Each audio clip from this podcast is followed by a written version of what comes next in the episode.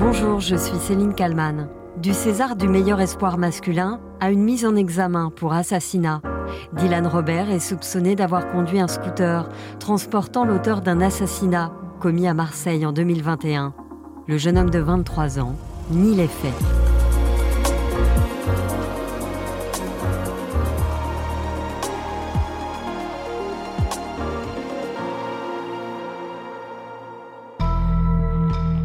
Tout le monde aime les histoires et tout le monde veut croire au destin qui démarre mal et qui se termine bien. Nous sommes en 2018 au Festival de Cannes.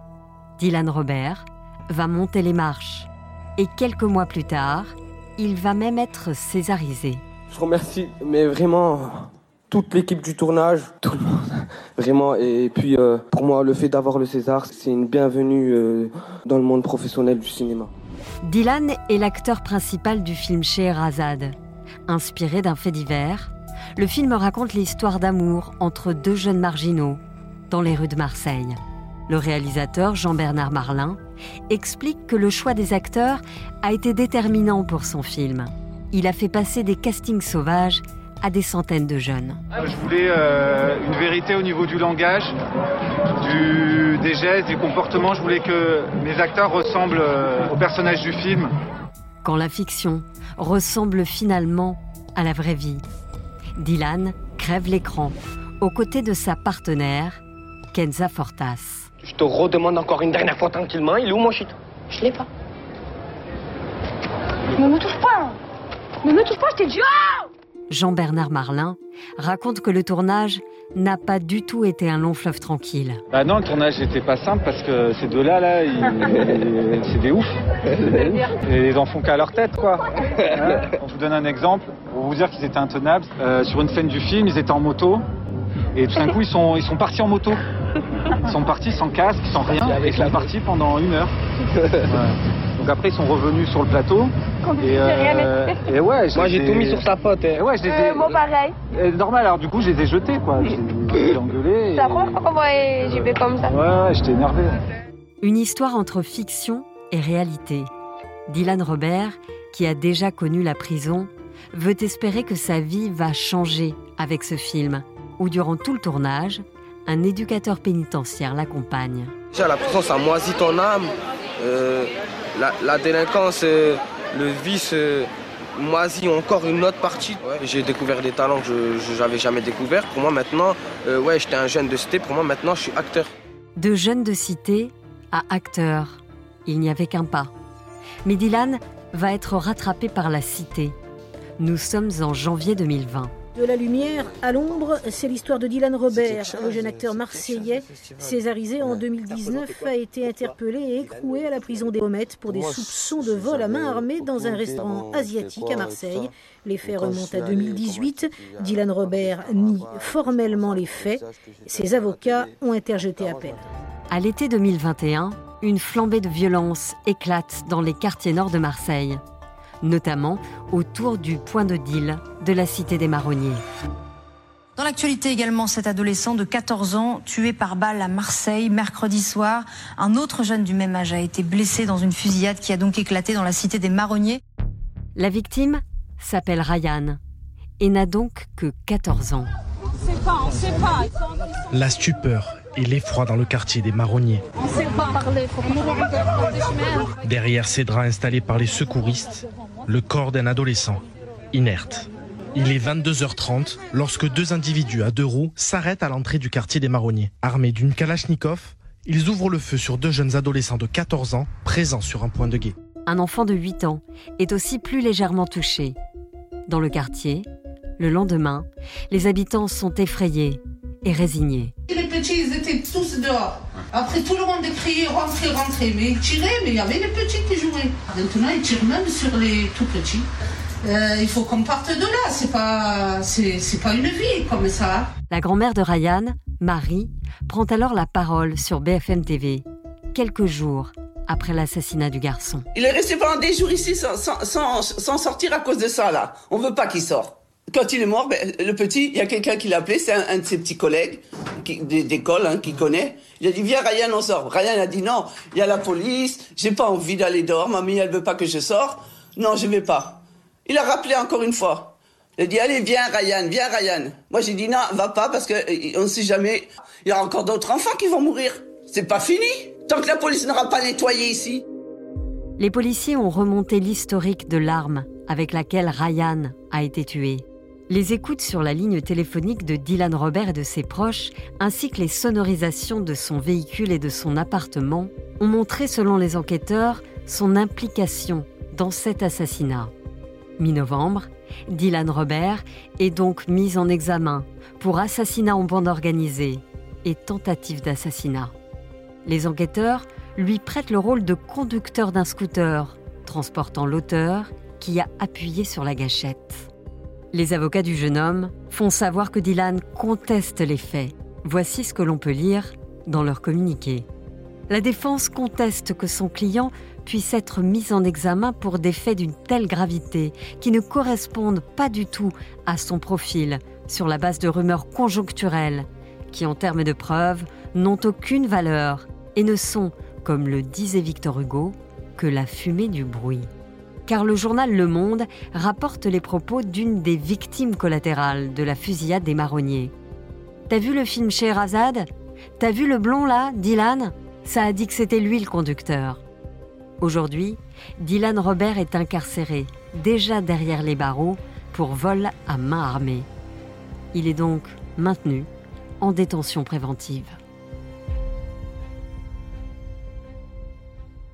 Bonjour Laetitia Linon. Bonjour. Vous êtes euh, la tante de Ryan, victime euh, d'une fusillade à Marseille en 2021. Vous êtes également membre du collectif des familles de victimes d'assassinat. Euh, l'acteur Dylan Robert vient donc d'être mis en examen pour assassinat, tentative d'assassinat dans le cadre de l'enquête sur la mort de Ryan. Il est suspecté d'avoir conduit le tueur sur les lieux du crime. Quelle a été votre réaction lorsque vous avez appris la nouvelle? Ben, D'abord la joie, la joie de savoir que l'enquête euh, avait continué malgré le sentiment qu'on pensait que, euh, que tout euh, n'allait pas forcément aboutir. Ensuite, quand on nous a dit que c'était une mise en examen, même s'il est supposé innocent et que, ce n'est que le conducteur de la moto et pas le tireur, une, quand même une grosse joie de savoir qu'il y a enfin un début de, de vérité sur le dossier. C'est ça parce que les faits euh, remontent euh, déjà à deux ans et demi. C'est ça. Euh, j'imagine que pour vous, c'est très très long. Ah oui, c'est horrible. C'est horrible. Les années passent, les anniversaires, date anniversaire, date de la mort, Noël. Et le petit, lui, n'est pas là et, et, toujours pas de réponse. Donc oui, c'est une attente interminable pour la famille. Est-ce que depuis tout ce temps, depuis la, la mort de, de Ryan, vous aviez des nouvelles de l'enquête? Est-ce que vous êtes tenu au courant? En fait, c'est pas que je suis pas tenu au courant, c'est que j'ai euh, interagi avec les, euh, euh, enquêteurs pour le petit, mais après eux, par rapport au secret d'instruction, ils ne peuvent pas, vous dire grand chose à part que l'enquête est un cours d'instruction et que malgré le temps qui passe, ils ne lâchent pas le dossier, qu'ils continuent à, à, investir dessus. Mais après, ils vous en disent pas plus et c'est normal, hein, le secret doit être gardé. Dans le récit euh, que j'ai fait juste avant cette interview, on entend euh, la grand-mère de, Ryan qui s'était confiée à BFM TV. Elle dit il y aura d'autres morts tant que le ménage n'aura pas été fait. Qu'est-ce qu'elle veut dire par là? Ben que, Vivant dans les quartiers nord euh, à Marseille, on se rend bien compte que d'année en année, le nombre d'assassinats liés au stup, que ce soit les personnes qui sont impliquées ou pas, eh ben, continuent à décéder et que ça augmente d'année en année. Il ne faut quand même pas oublier que 2016 euh, avait été l'année la plus meurtrière. 2022 euh, avait battu le record et que là on a battu le record de 2022. 2022 c'était 33 morts, on en est à 50 là. Sans parler des victimes, euh, enfin des blessés qu'il y a eu. Il faut, faut quand même se rappeler que c'est des armes de guerre, que quand il y a des blessures, ce ne sont pas des petites blessures. Pour info, dans mon ancien quartier, une petite de 17 ans s'est pris une rafale de Kalachnikov dans la jambe, elle a plus de jambes, elle est amputée. Comment est-ce que vous expliquez euh, que le nombre de règlements de compte comme ça augmente d'année en année? Parce qu'on a l'impression qu'il y a toujours des moyens qui sont finalement euh, débloqués et puis ça ne change rien. Ben alors, des, moyens sont débloqués, mais après il faut savoir où, où part l'argent, dans quoi. Euh, c'est ce que j'expliquais à un moment à un de vos confrères. Euh, Monsieur Darmanin, quand il est venu, à un moment a dit qu'une espèce de brigade avait, été créée pour Marseille. Alors moi, je dis très bien, super. une espèce de CRS 8 qui, qui viendrait lors des sur certains points de deal, pour démanteler des points de deal. Alors oui, il y a des points de deal, j'ai vu par rapport à, un reportage avec la préfète de police que euh, certains points de deal avaient été démantelés. Mais après, moi, je pense aussi que l'argent doit être euh, doit être donné à, aux, policiers qui enquêtent, aux, spécialistes, à, l'OPJ, à la criminelle, parce que c'est eux qui, au final, arrêtent les criminels et les assassins de, de ces drames. Donc, si euh, ces assassins, eux, ne sont pas arrêtés, eh bien, malheureusement, ce sentiment d'impunité, je pense qu'il est renforcé et que euh, en découle eh cette, toutes ces séries d'assassinats qui ne font qu'augmenter. Alors justement, le 13 juin dernier, le collectif euh, dont vous faites partie des, familles de victimes d'assassinats a lancé un appel à l'aide euh, dans une tribune publiée dans Mediapart. Cette tribune, elle est à ce moment-là co-signée par plus de 100 parlementaires, une dizaine de maires, dont celui de Marseille. Le collectif dénonçait une politique de classement sans suite effectuée par le parquet et demandait notamment le réexamen de nombreux assassinats ou encore le droit au relogement prioritaire. Est-ce que euh, six mois après, vous, avez le sentiment que ça a changé quelque chose Non. Ça veut dire que vous n'avez pas été entendu Dans notre collectif, euh, euh, toutes les familles qui ont demandé un relogement et certaines depuis plus de dix ans n'ont toujours pas été relogées. je suis la seule famille qui a été relogée à l'heure d'aujourd'hui. Voilà. Pour faire une ordre d'idée hein, sur une quarantaine de familles. Alors après, il y a les dernières familles arrivées malheureusement il euh, y en a une qui a été relogée, mais je pense que son cas a tellement fait polémique qu'ils ont été obligés de la, la reloger très rapidement. C'est la, la, famille de Soukaina. C'est cette jeune femme qui a été tuée alors qu'elle se trouvait chez elle euh, en train d'étudier. C'est ça, que les balles ont traversé les murs de sa chambre. Donc imaginez bien euh, la maman et la petite sœur rentrer tous les jours dans un appartement où elles ont vu le corps de, leur, de la petite. C'est pas possible. Voilà, donc elle a été relogée, mais euh, toutes les autres familles sont toujours dans l'attente. Alors, il y a des rendez-vous qui ont été pris, je ne vais pas mentir. Euh, il y a des choses qui ont été faites, mais il n'y a encore pas de relogement. Donc ça, c'est en attente. On attend de voir. Et, concernant euh, le, classement sans suite de, certaines affaires? Là, dernièrement, on en a eu trois, ces deux dernières semaines. On en a eu trois et je parle alors d'une en particulier parce que ça, m'a énormément touché. C'est la présidente de notre association. Ils ont clôturé le dossier de son fils elle est au plus bas. Elle est au plus bas. Elle continue à se battre elle continuera à se battre pour, le, pour les autres familles parce qu'elle ne veut pas que ça arrive à d'autres personnes. Et là, dernièrement, une, demoiselle aussi qui habite sur Lyon, mais son, frère a été tué à Marseille. Ça date de 2020, donc c'est pas, pas non plus très ancien. Hein. Mais ils l'ont appelé là pour lui expliquer qu'ils allaient clôturer le dossier de son frère. Comment expliquer ça aux familles? J'en arrive à un point où euh, malgré euh, ma carapace, parce que ça fait maintenant plus de deux ans qu'on bataille euh, au sein du collectif, donc malheureusement, des décès on en a vu, des, chambres funéraires on en a vu, des, mamans qui pleurent on en voit tout le temps. Je n'arrive plus à trouver les mots parce que là ça va au-delà de la mort, ça va au-delà de l'assassinat, parce qu'on se dit malgré tout ça, nous on espère derrière qu'il y ait une réponse pénale à tout ça, et de dire aux familles, eh ben non, ben, ben, clôture ton dossier, c'est... Même nous on a du mal à trouver les mots, c'est compliqué. Qu'est-ce qu'il faut faire pour s'en sortir? Moi, j'ai pas la solution miracle, mais après, je pense qu'il y, a des petites choses.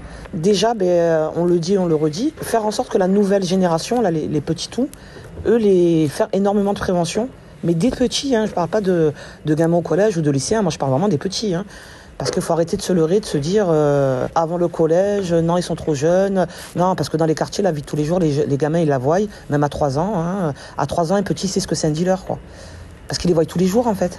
C'est à l'école, la prévention? C'est les parents euh, déjà, premièrement. Après, il y a l'État qui aussi euh, a des mesures à prendre parce que nous, en tant qu'habitants, en tant que citoyens, on a des devoirs. L'État en a aussi envers ses citoyens.